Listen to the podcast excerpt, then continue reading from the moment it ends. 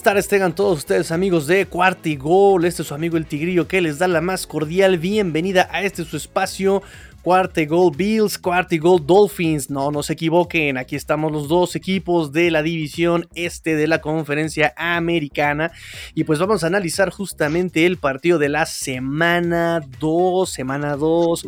Tranquilos muchachos, tranquilos, no se me esponjen, no... A ver, a ver, a ver, a ver, tú, ya te vi, ya te vi. Apaga la antorcha, apaga la antorcha, apaga la antorcha. No, no, apágala, apaga, eso es, apaga la antorcha.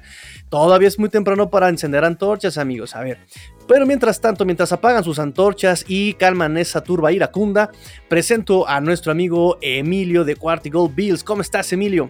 ¿Qué tal, Tigrillo? Muy bien, muy contento después de, esta victoria contundente de nuestros Bills sobre tus Miami Dolphins, esos pins down que tuvieron esta, esta eh, semana.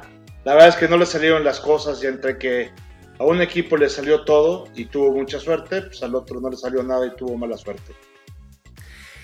Pues sí, pues sí, creo que eh, muchos me han preguntado en redes sociales, justamente en arroba Dolphins, 4TA y Gold Dolphins. En Twitter justamente han preguntado, ¿no? ¿Quieren quemar a la línea ofensiva? ¿Qué fue lo que falló el domingo? Y pues eh, desafortunadamente falló absolutamente todo todo lo que podía salir mal salió mal. Y normalmente un equipo puede cometer errores, suele cometer errores, ningún equipo es 100% perfecto. Pero creo que los errores de Miami justamente también llegaron en los momentos menos oportunos para los Dolphins, ¿no?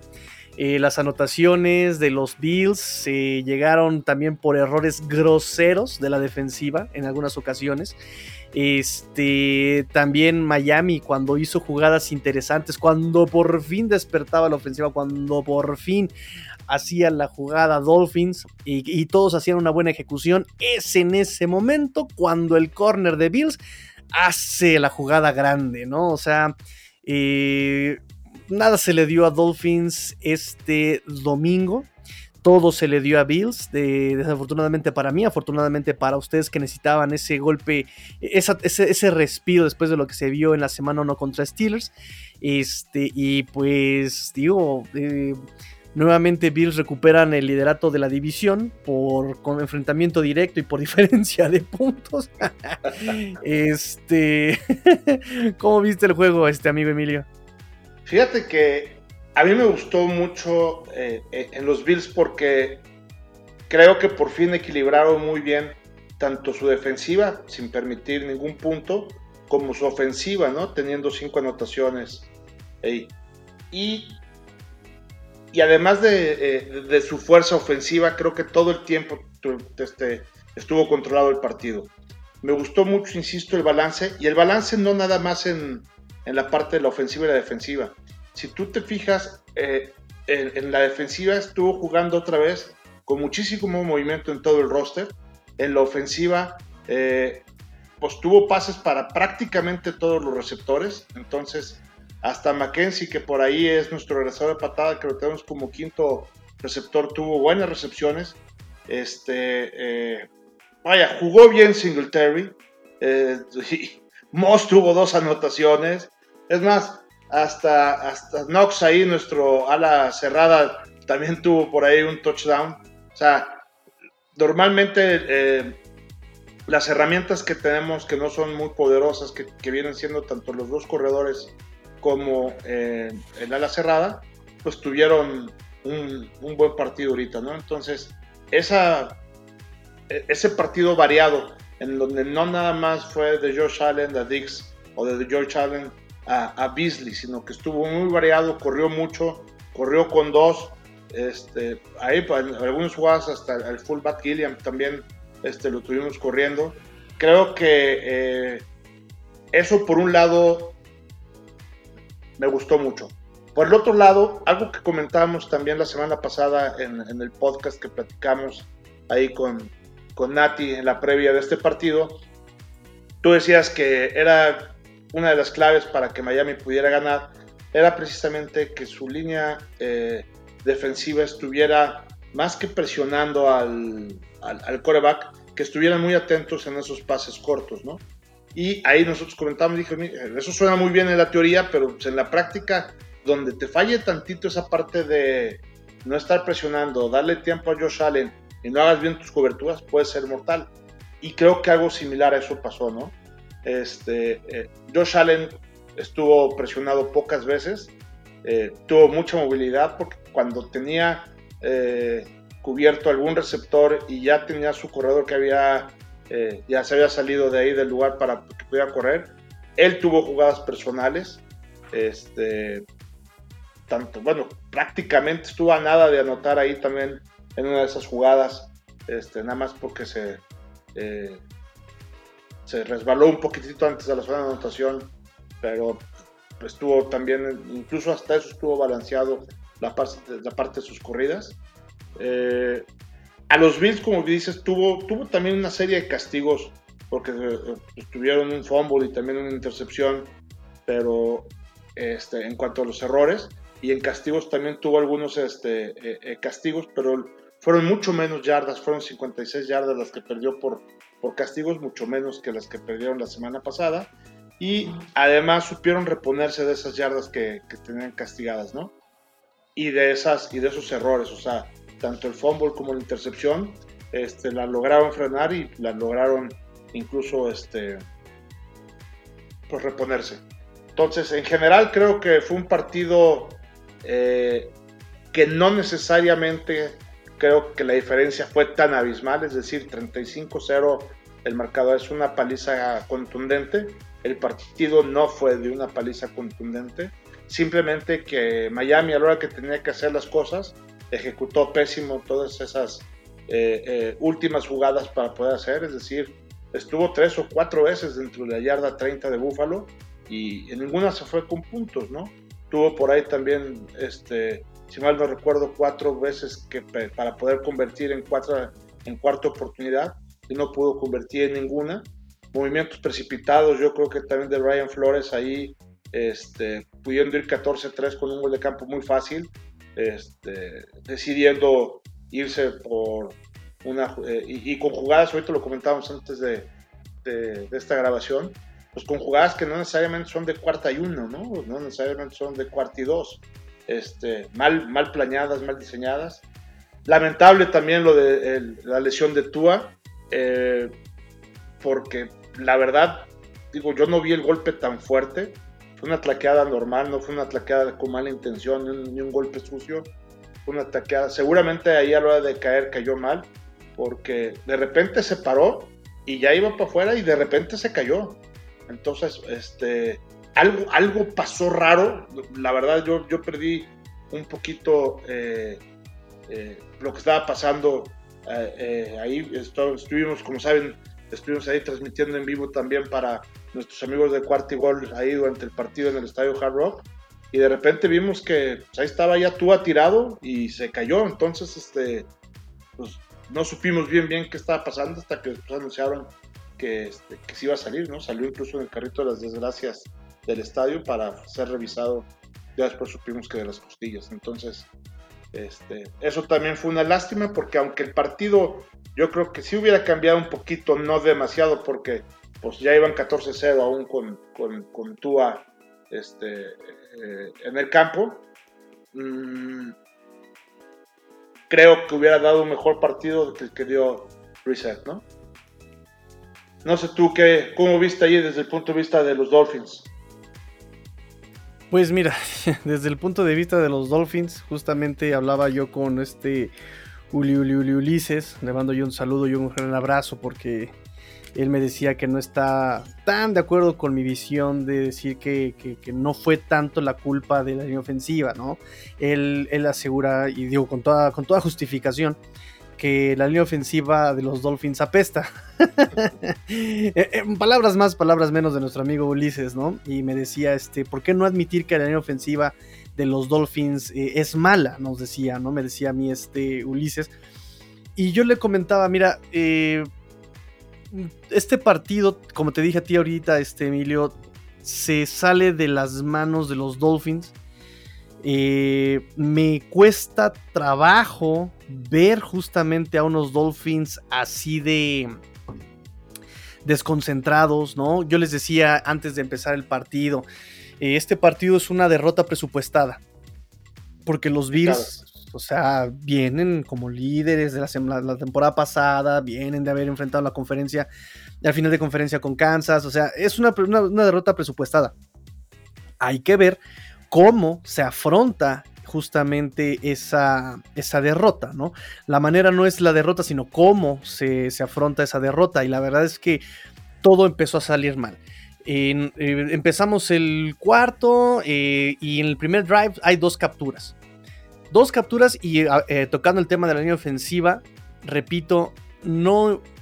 algunos, algunas capturas vienen por errores del esquema. Desde, desde el año pasado vengo justamente diciendo, y ojo, porque el año pasado estaba Chen y como bien justamente Ulises me comentan, dice, oye Tigre, pero es que tú dices que es, problema de la asignación, que los jugadores no están, no, no, no, tienen buen esquema de bloqueo. Oye, no te la compro, porque el año pasado fue lo mismo con Chen y dijiste lo mismo. Lo entiendo, pero pasó lo mismo. Repito, y pongo el ejemplo del acarreo de Devin Singletary. Todos los jugadores de Bills tienen a un hombre de Miami y dejan al running back en contra del safety. Con Miami no.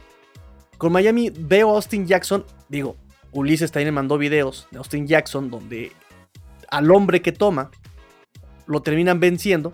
No digo que no. O sea, sí hay errores de, los jugadores. Pero hay jugadas también donde Austin Jackson tiene de frente a, a, un defensivo de Bills, lo ve, lo nota y simplemente decide buscar a otro hombre. ¿Eso qué te da a notar? Que él sabe que esa no es su asignación y que alguien más lo va a tomar. No sabe, no sé si piensa que atrás está el running back para pass protection. No, no, no, no, no lo sé. Pero Austin Jackson de plano dice, ese no es mi hombre y lo deja pasar. Eso es un, problema de cocheo, ¿sabes? Eso es problema de cocheo. Eh, entonces, bueno, tienes el sack, tienes la captura, metes al coreback eh, de, reemplazo que es Jacoby Brissett y tienes que ajustar y tienes que, o sea, el partido se te empieza a ir de las manos. Yo se los dije ayer en, el podcast de, reacciones instantáneas, es un problema de, de, avalancha. O sea, empieza con una pelotita de nieve y se hace grande, se hace grande, se hace grande, se hace grande. Curiosamente, hoy en la conferencia de prensa, Brian Flores dice lo mismo, fue una bola de nieve. o sea, para que veas cómo conozco al equipo, que hasta Brian Flores pone el mismo ejemplo. Entonces, suma todos los factores. Bills cambió su estrategia de semana 1 a semana 2. Como te comentaba Emilio, o sea, ellos empezaron jugando contra Steelers con spread. Tienes eh, personal 10, un running back, no tienes tight tienes este, eh, tienes doble gemelos y formaciones abiertas. Con Dolphins empezaron a jugar formaciones en personal 10, pero con formaciones este, cerradas. ¿Sí? Eh, a la defensiva cambiaron también el esquema. O sea, a Miami le cambiaron el esquema y entonces les, ahora sí que como el chiste, ¿no? Ay, es que me cambiaron las preguntas, ¿no? ¿Cómo te fue el examen? Es que yo estudié, pero me cambiaron las preguntas. Para empezar, llegaste con, con un esquema mal hecho, con jugadas que no tenían pies ni cabeza. Te cambian las preguntas, ya no sabes cómo responder ante esa situación. Mal del cocheo también ahí. Escoges malas jugadas. Repito, yo no tengo problemas con que se le hayan jugado en cuarta, pero ¿por qué escoger ese tipo de jugadas tan malas? Ahorita, y también refiriéndome a Ulises, me dice, es que eh, Dolphins no quiere venir a sorprender y quiere venir a inventar con un doble eh, coordinador ofensivo. No es invención, ya se ha hecho antes, ya no es algo nuevo, ya antes hay coaches, hay, equipos que han, han, manejado doble este, coordinador ofensivo, ya los entrevistamos también, ya leí sus entrevistas y todos consideran lo mismo. Sí, es bueno, te da perspectiva, te da frescura, solamente uno debe mandar la jugada. Pues aquí no sé quién mandó las llamadas, las jugadas, que de tres nos hizo uno. O sea, mal llamados. Y si a eso le sumas, exactamente como bien dices, Emilio, la mala ejecución, ¿no? Tienes un Malcolm Brown en cuarta y dos, que se le olvidó al señor, ¿verdad? Lleva cinco o seis años en la liga y se le olvidó que tiene que levantar las rodillas al muy inútil. Levanta las rodillas, ese es running back. O sea, eso te lo dicen desde Peewee, desde Rabbit, desde infantil, colegial, y juvenil. Digo, me lo dijeron a mí.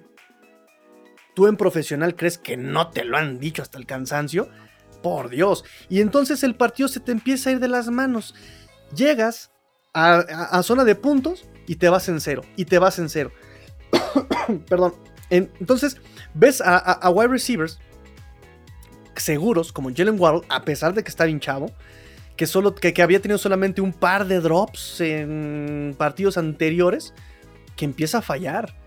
El fumble este del regreso de patadas está nerviosísimo, está presionado, no hay puntos, empieza a fallar, la mentalidad se te va, el equipo se te va. De hecho, el equipo de Dolphins es un equipo disciplinado que nunca cometía tantos castigos y ayer cometieron un Patriotas, un Bills en la semana 1, ¿no? O sea, nueve castigos los Dolphins, nueve castigos es algo que no se veía desde las eras de Adam Gaze, así te la pongo fácilmente, ¿eh? Eh, y perdieron 83 yardas con nueve castigos y castigos muy estúpidos. Brandon Jones pegándole ya que está fuera al de Bills, o sea, terrible. Eh, y errores de concentración como inicias en falso, eh, eh, castigos de desesperación con holdings. es decir, o sea, el partido se le fue completamente de las manos y aquí lo preocupante es que partidos...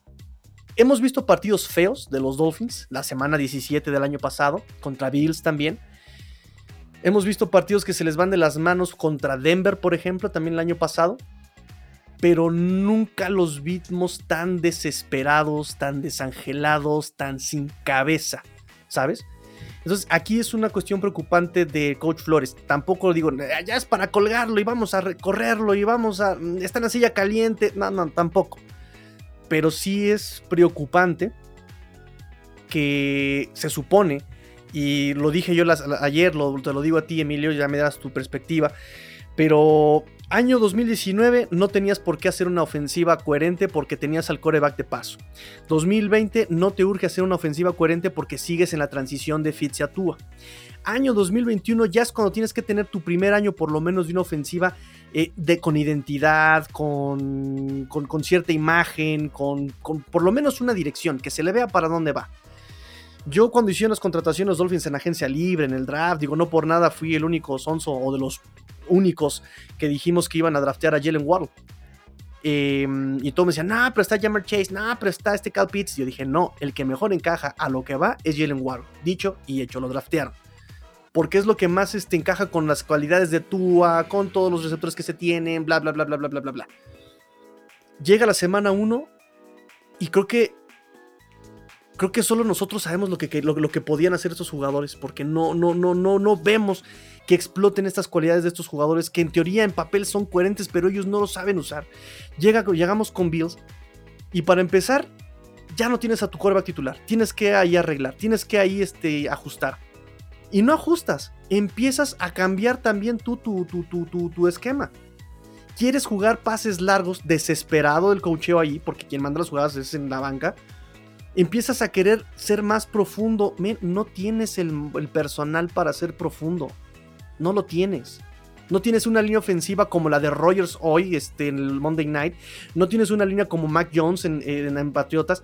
No tienes esa línea. No tienes los jugadores. El único profundo es Devante Parker, Mike Gesicki.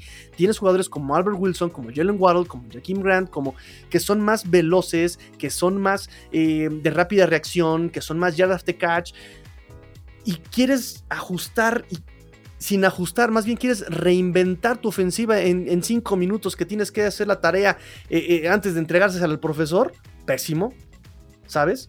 Entonces, eh, todo esto genera esa pelotita eh, y es preocupante que ya este año que tenías que tener una ofensiva, por lo menos, si no ya consolidada, por lo menos con un cierto núcleo, no se ve. No sé qué tú piensas tú, Emilio, pero es lo que yo veo que pues todo se juntó. Y repito, no es, no es, no es, no es problema tanto, o sea, sí hubo problemas de, de la línea, pero creo que, y como se lo dije a Ulises, todo tiene un antídoto en la NFL.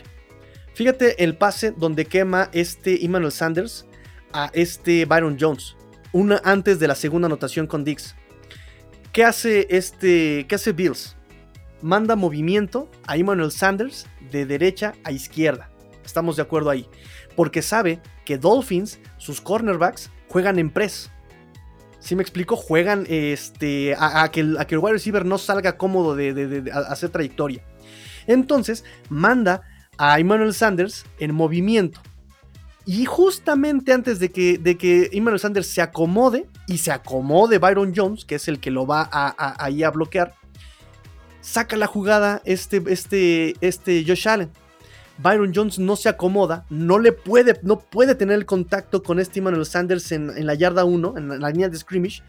No lo puede hacer, no lo puede contener porque viene en el movimiento, que ese es el antídoto para el press, uno de los muchos antídotos para el press, ¿sí? Para cobertura de, de, de, de cero. Emmanuel Sanders hace una trayectoria también padrísima, hace el paso fuerte hacia adentro, mete la cabeza Byron Jones se traga completo la finta, le entrega la espalda a Emmanuel Sanders, Emmanuel Sanders sale, le gana la espalda. Pero fíjate, hay un antídoto y Bills lo sabía, Bills lo aplicó, padrísimo. Hay un antídoto también para cuando tienes una línea así de endeble. Bootlegs, rollouts, pases pantalla.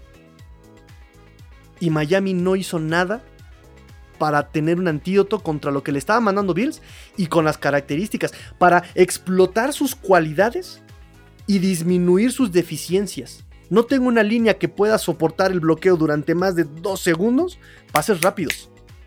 No tengo una línea que me permita bloquear a segundo nivel para un pases pantallas, pantalla hitch, pantalla hitch. Eso les ha funcionado. No tengo, eh, o sea, hay antídotos para todo, hay respuesta para todo. La cosa es echarle coco, cosa que los Dolphins no hicieron. Perdón, ya me colgué, este Emilio. Sí, fíjate que estoy muy, de acuerdo contigo en que hubo muchas cosas que los Delfines debieron de haber hecho y no hicieron. Y, eh, y que es el cúmulo de cosas malas lo que generó esta pues, catástrofe, por lo menos en, cuanto, en cuanto a puntos, ¿no? Pero fíjate que yo algo que sí me fijé fue que casi todas las jugadas sí estaba presionado el coreback. Eh, los Bills no, no, tienen la mejor línea defensiva del mundo, ni los mejores linebackers del mundo este, para presionar ahí. Digo, no son malos, pero no son de los top 5 eh, que pueden estar en la liga, pero lo hicieron muy bien. Fíjate que, finalmente tuvieron este, 6 sacks y tuvieron este, 9 tlaqueos atrás de la línea. Entonces, estamos hablando de 15 veces en todas las jugadas que detuvieron atrás de la línea este, a Miami. Y eso habla de que, por un lado, la línea defensiva sí hizo una buena chamba de los Bills, pero por otro, yo sí veo que por ahí esa línea ofensiva eh, joven eh, y, inexperta, inexperta de, de los Delfines, pues este, me, me, dejaron un poquito, me dieron algo así como que pudieron hecho, haber hecho más, porque tanto Tua, bueno, pues Tua, eh, insisto, en, lo que hizo, recibió el balón eh, seis veces y le pagaron tres, ¿no? Este, y, las otras fue pues una corrida y otra que le lanzó un pase porque ya le iban a pegar también, entonces, y a Reset estuvo, estuvo parecido, o sea, fue un tema en donde siempre tuvo, o sea, fue una constante la parte de, Blitz de parte de, los Bills de Buffalo. Entonces, eh, creo que ahí, en, el comentario que decías de hacer la tarea, los Bills hicieron bien ahí esa tarea, vieron de qué manera podían este, adolecer a los eh, del esquema de la eh, línea ofensiva de, Miami y, este, y creo que lo lograron descifrar también muy bien. Y ya esos delfines no alcanzaron a reaccionar que para mí es este como que el tema central de esto. No reaccionaron en ninguna de sus líneas, ¿no? O sea, el único para mí que se salva de, los, de todos los que jugaron en, el equipo de Miami fue Howard, ¿no? Que Howard se veía como un profesional y que este, incluso por ahí un par de veces que eh, eh, pues agarró a, una vez que agarró a Allen y otra vez que hizo un claqueo también ahí atrás de la línea, se emocionaba como si fuera bien. Fue el único que me, que me gustó, por, por decir que si hay, alguien me haya gustado. Pero algo que también vi que, que tampoco me gustó es cómo el corredor este, de, de, Miami, tú lo decías también ahí, Gaskin, cómo se paraba literalmente ahí en la línea para ver por dónde podía pasar. O sea, y se tardaba años en tomar la decisión de por dónde eh, encontrar un hueco. Entiendo que no lo había, pero entre más tiempo te pares ahí, pues tienes, o sea, tienes que ir para enfrente, no para los lados, ¿no? Sobre todo, sobre todo para los lados, porque iba y regresaba y se paraba, o sea, literal se paraba. Entonces, este, pues tienes que ir atacando para el frente y si no hay huecos, tratarlos de hacer tú mismo con lo mucho poco que te ofrece la línea ofensiva, este, pero no, no, no parándose. Tú, tú nos dices ahí en, en, la previa que eso era también este, algo que tenía que hacer, ¿no? Tenía que encontrar mucho más rápido esos huecos. Y la verdad es que hizo todo lo contrario de lo que eh, platicábamos la semana pasada eh, en, en, nuestras previas de grillo. Sí, me hablabas de Xavier Howard y mira que eh, muchos me critican, ¿no? Y creo que si por algo puedo ser famoso entre el medio Dolphin, ¿no? Este, análisis y aficionados, si, si, si por algo soy famoso, es porque soy de los que odian a Xavier Howard. Eh, y, les digo, es que tengo mis motivos para no odiarlo, pero sí me cae mal Xavier Howard. Porque le pagan demasiado y no me, no, no, no, no me estira ese, ese, ese contrato. Eh, a mí me dirán, pero es que tiene 10 intercepciones. Sí, mijo, pero eh, no todos son intercepciones, ¿no? Y se le fue una de las manos, ¿eh? Se le fue una de las manos. Y no solamente eso, este, Emilio.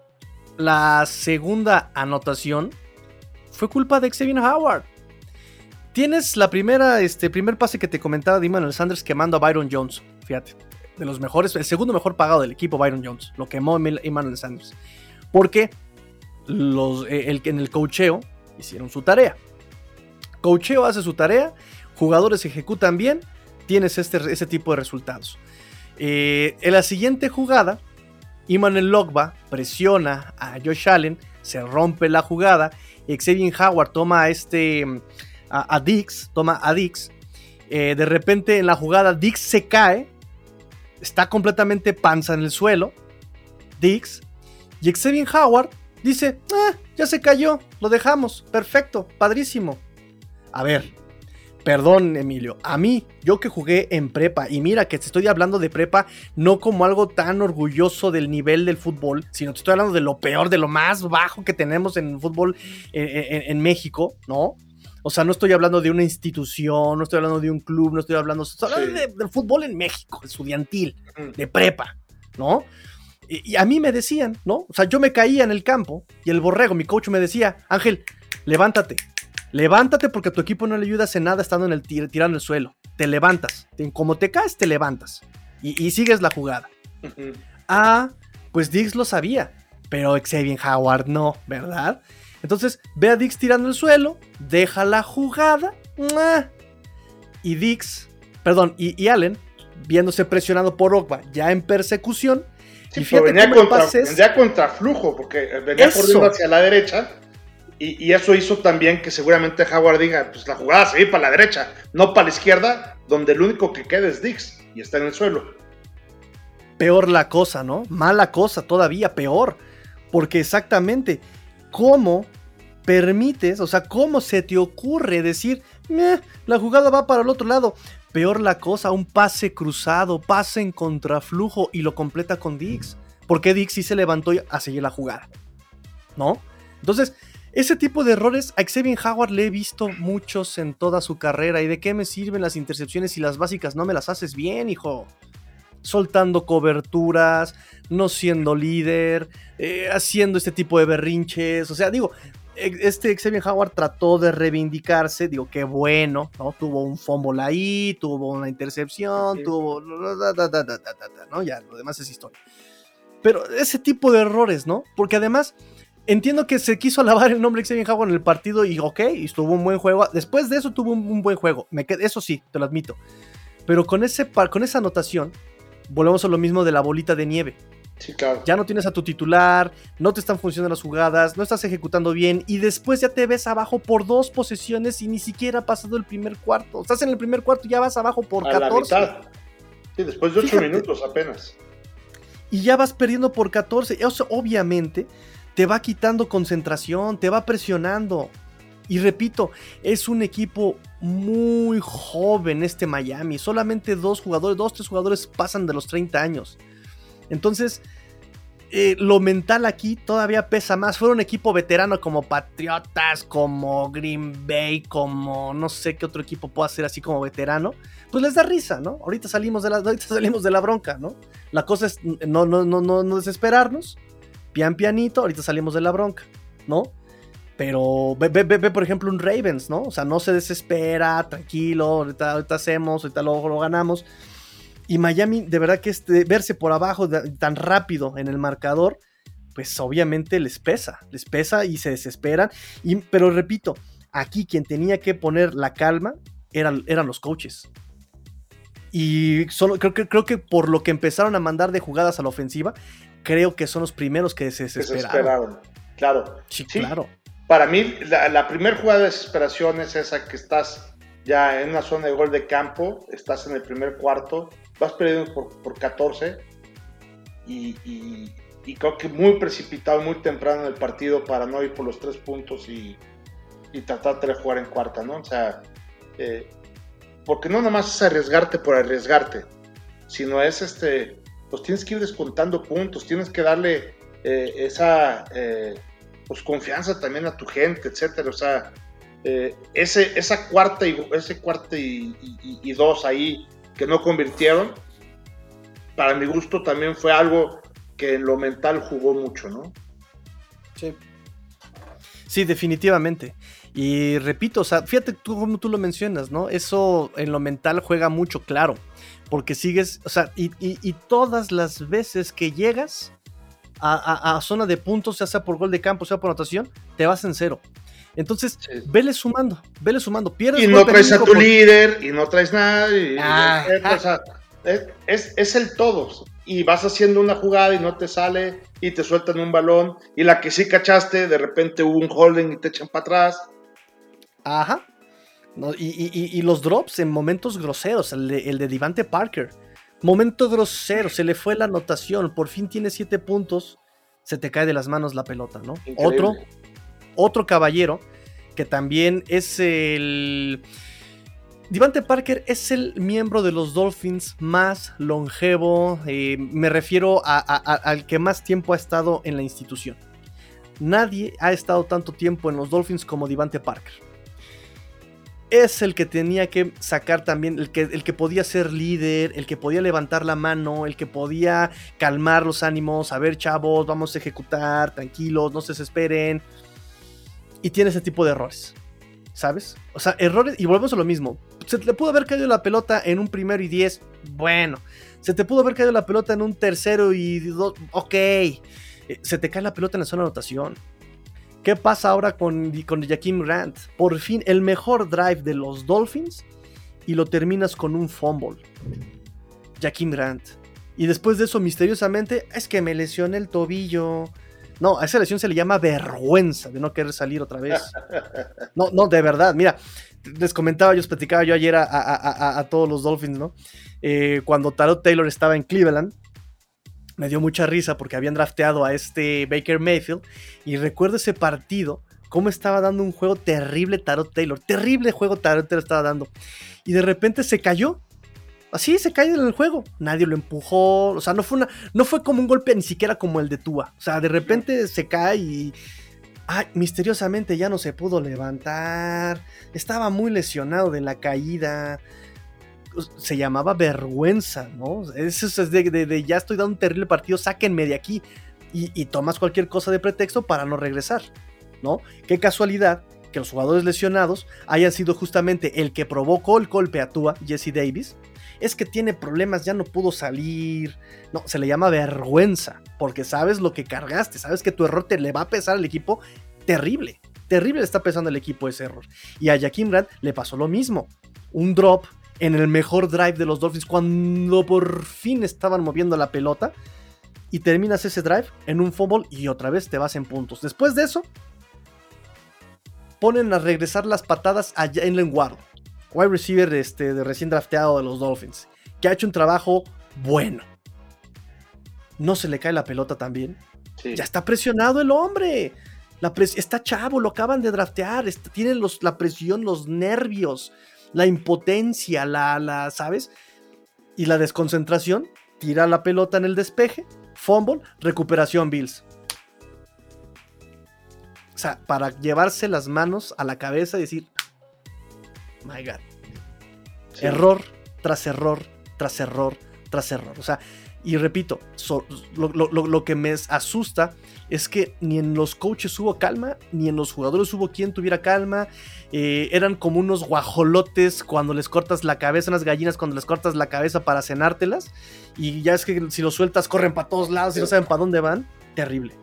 Terrible lo de Dolphins. Sí, yo creo que ahorita lo mejor para los delfines es darle la vuelta a la página, ya ni siquiera ver este, eh, los, los videos, a ver en qué la regaron y en qué no, sino trabajar mucho en lo mental, trabajar mucho en, las ejecuciones para el siguiente partido que van contra los Raiders ahí en Las Vegas, que también no va a estar, no va a estar tan papa, de, acuerdo a lo que vimos también de, los Raiders. Este, eh, y a pesar de otra cosa, y por el otro lado, los Bills, como tú bien decías, tenían que dar ese golpe de autoridad, diciendo, bueno, pues aquí está quien figuraba como favorito, quien tuvo precisamente algo, eh, digo, no, fue similar a lo de Miami, porque la verdad es que no estuvo tan mal como, como lo estuvieron ahí los, los Dolphins esta semana, pero sí tuvieron esa sorpresa que de un partido que, eh, que, no, que no le salió lo que, todo lo que tenían que hacer y, lo, perdimos. Entonces, este, venimos ahora a este y la verdad es que ahora Miami debe de buscar también empezar de cero, darle la vuelta a la página, trabajar en lo mental y enfocarse en, los Raiders, ¿no? Con otro estilo totalmente distinto y un partido que deberán de ganar. Definitivamente. Mira, Raiders es un partido, es un, es un equipo gitano un equipo que te puede hacer partidazos y, equipos que, y, equipo que te puede dar unos, errores garrafales. Creo que la semana 1 contra Ravens y la semana 2 contra Steelers son ejemplo de cómo pueden ser equipos bien gitanos. La temporada pasada casi pierden contra Jets, o sea, contra Jets. Y también al mismo tiempo, el año pasado fue el único equipo que le ganó en temporada regular a Kansas. Así, así de gitano puede ser Raiders, ¿no? Digo, también veamos el partido que dio contra Miami. No fue nada sencillo. O sea, también estuvo. Eh, este, tuvo, tuvo sus, sus, este, altibajos ese partido contra Raiders el año pasado. Es un partido y, mantengo como lo dije con Bills.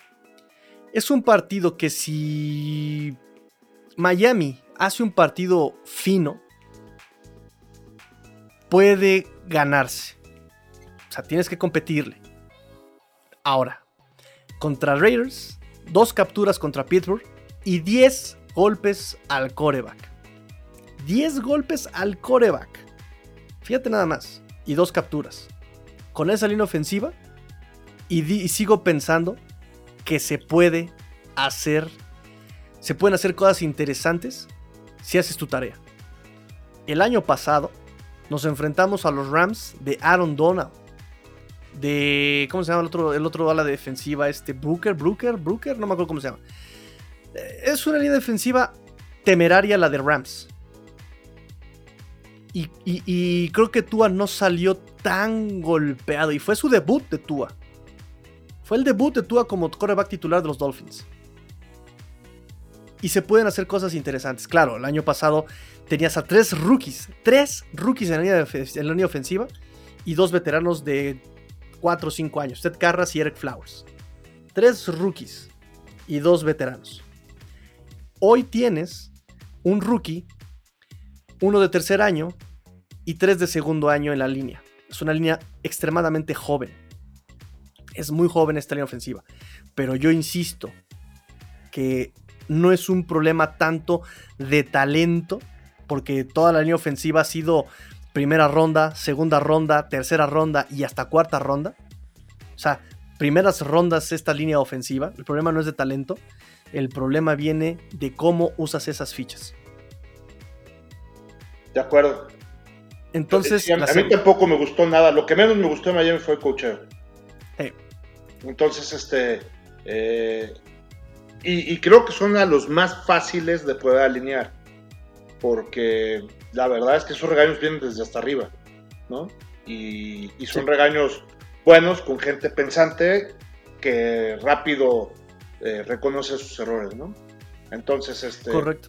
yo creo que eso lo van a poder modificar de manera eh, muy rápida eh, los Miami Dolphins para que veamos un mucho mejor equipo, un equipo digno, caray, porque la verdad es que eh, un equipo eh, como el que nos salió este, este domingo, eh, en el tercer cuarto se vació el estadio. Y, y claro que por el marcador, pero por la exhibición tan pobre y la falta de contundencia y la falta de, de todo de, de, Miami, ¿no? O sea, ese equipo no es el equipo que le va a esa gente que, estuvo ahí pagando un boleto para ver a los delfines. Desafortunadamente, si Raiders es un equipo gitano, la afición de Dolphins es de las aficiones más gitanas también. Creo que la afición de Dolphins no es una afición como la de Kansas, como la de Green Bay hoy, por ejemplo, ¿no? Que llena y atasca los estadios, ¿no? Y que está ahí y que eh, realmente son muy pocos aficionados que tengan esa pasión en Miami tienes a un equipo de béisbol como los Marlins, tienes un equipo como los Miami Heat, eh, tienes, o sea, eh, y los Dolphins llenan los estadios cuando van bien y cuando van mal nadie se para en el Hard Rock Stadium, desafortunadamente. Pero entiendo que también digo, a nivel internacional la, la, afición Dolphin es muy rara, es, de verdad que es muy rara. Yo quiero muchísimo a toda la afición que, que me sigue, a la fin familia que, que me escucha, que me está escuchando, a la cual le mando yo eh, se va a sonar muy de, de can de Paco Stanley, pero les mando yo un beso y un abrazo a todos los que nos escuchan.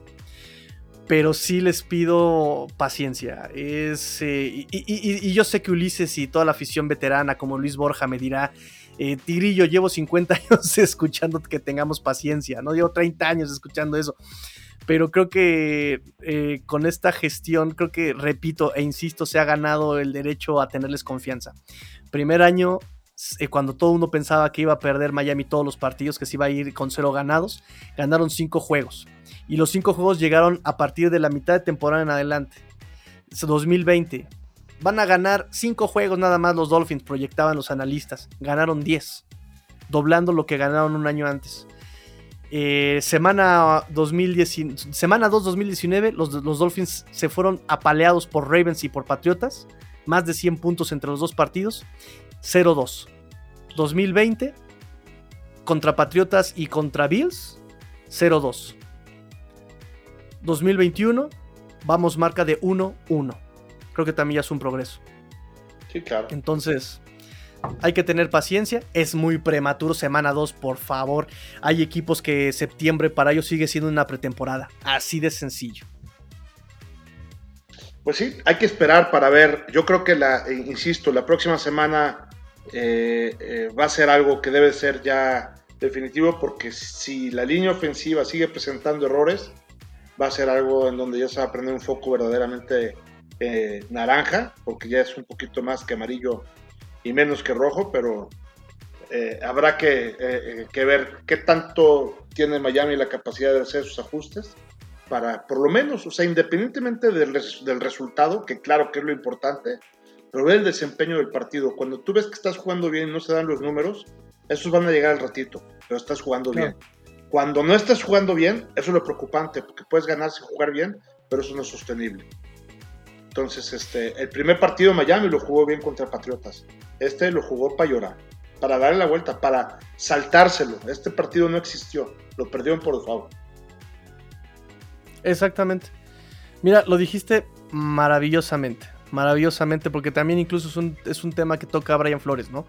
Cuando tú juegas bien, eventualmente vas. Cuando tú mejoras día a día, eventualmente va a llegar al campeonato, ¿no? La cosa es mejorar día con día. En Miami había. Yo, yo creo que Miami sí había tenido progreso semana a semana, correcciones semana a semana. Eh, creo que es de las primeras caídas, de, las caídas eh, más estrepitosas que tiene. Creo que todos los equipos lo tienen en algún momento, pero como dices, lo importante es ajustar. Pero bueno, amigo, este, ¿algo más que quieras comentar, amigo, en general, ya para despedirnos? Perfecto. No, pues, este, agradecerles este, el favor de su atención.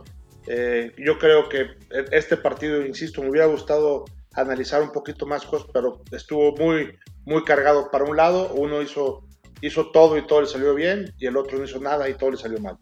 Entonces, este, yo creo que ese puede ser un resumen de, del partido y el marcador, aunque estuvo abultado, la verdad es que en, las en, la cancha no se vio tanta diferencia, solamente que al momento de ejecutar lo que tenían que ejecutar, uno sí lo hizo y el otro no lo hizo.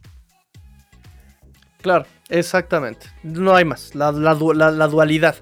Eh, luz y sombra. Así de sencillo. Así de sencillo. El que, el que estudió bien al rival. El que mandó buenas jugadas el que ejecutó bien las jugadas, el que mantuvo la mentalidad contra el que hizo todo lo contrario. No estudió al rival, no mandó bien las jugadas, no construyó unas jugadas, no ejecutó bien lo que le mandaban, todo terrible. Entonces ahí está la dualidad, la, diferencia, lo acabas de decir, la diferencia entre uno y otro. Pero bueno, vámonos. Eh, redes sociales, Emilio, por favor, recuérdanos dónde te podemos encontrar. Claro que sí, bueno, pues ya saben, nuestros podcasts los pueden escuchar tanto en Spotify como en, en el iPodcast de Apple. Eh, como Bills en Cuartigol y en Twitter nos pueden encontrar en arroba cuarta y gol Bills, cuarta con 4 TA y gol Bills y mis redes sociales personales arroba Evesan en donde con gusto les daremos todas las noticias de nuestros Bills de Buffalo que esperemos sigan como vimos esta semana 2 el resto de la temporada. bien, bien, bien, digo, bien por ustedes, bien por la afición. que, sí, sí, sí, porque al final es, es quien se merece estas victorias, la afición, ¿no? Entonces digo, bien por ustedes, disfrútenlo, padrísimo. Y pues acá los Dolphins vamos a tener que, este, pues, a, reagruparse. Eh, amigos míos, pues esto fue Cuartigol Bills, Cuartigol Dolphins, que espero que les haya gustado. Sigan las redes sociales, arroba Cuartigol Dolphins, arroba Cuartigol Bills. Este, denle suscribir, compartan, nos ayuda muchísimo que compartan este material, que lo difundan. Em, y pues nada, estamos al pendiente. Eh, mañana martes eh, empieza otra vez este, pues las prácticas, por lo menos con los Dolphins. No sé cómo vaya con Bills. Empiezan las prácticas este, los martes. Miércoles sale el primer eh, reporte lesionados. Jueves el segundo. Viernes el último. Em, y pues nada, estamos ahí al pendiente. Quieren actualizarse sobre lo que está pasando. Sigan las redes sociales. Cuarto y Gol NFL también. Suscríbanse al canal de YouTube también, por favor. y pues nada, pórtense mal. Cuídense bien. Sean el cambio que quieren ver en el mundo. Esto fue cuarta y gol porque la NFL no termina y los Dolphins y los Bills tampoco. Fins up. Tigrillo fuera.